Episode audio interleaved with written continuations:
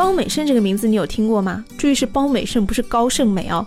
如果你有关注过台湾民歌的话，可能对他的名字稍微有一点点印象。那我再说一下他的两首代表作，可能知道的人会多一点，分别就是啊小茉莉和捉泥鳅。就是那个儿歌《捉泥鳅》，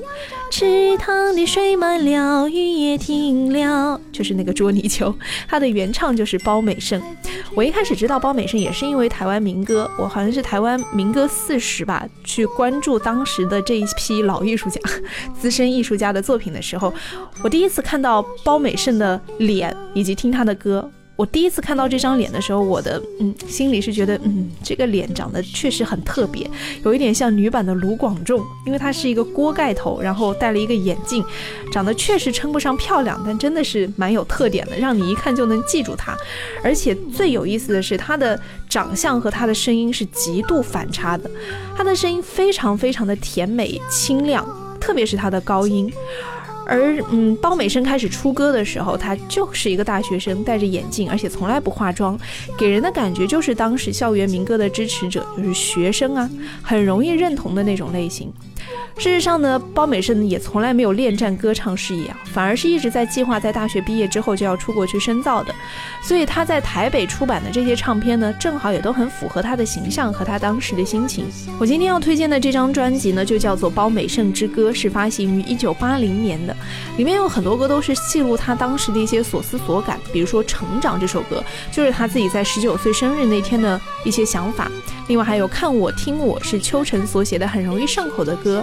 以及捉泥鳅这首歌是侯德健写的儿歌，当时包美胜其实一度要对录唱一首儿歌耿耿于怀，但是看在跟侯德健是幼儿园同学的份上，才勉强录的音。哎，没想到啊，反而成为了他的招牌歌曲之一。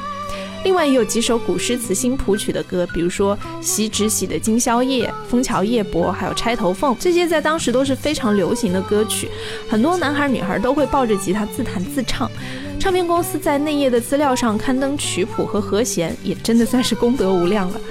包美胜离开歌坛之后呢，几乎也是跟所有的老友都没有什么来往的，直到二零零四年的民歌三十系列活动，他才又再度的现身舞台上。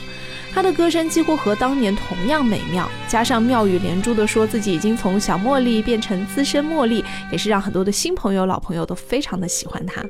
我们本期节目要来听到的就是声音非常清亮、有特色，你听着就觉得啊好甜美啊，但跟他的长相却是很有反差的。来自包美胜的两首歌，分别是《捉泥鳅》以及《看我听我》。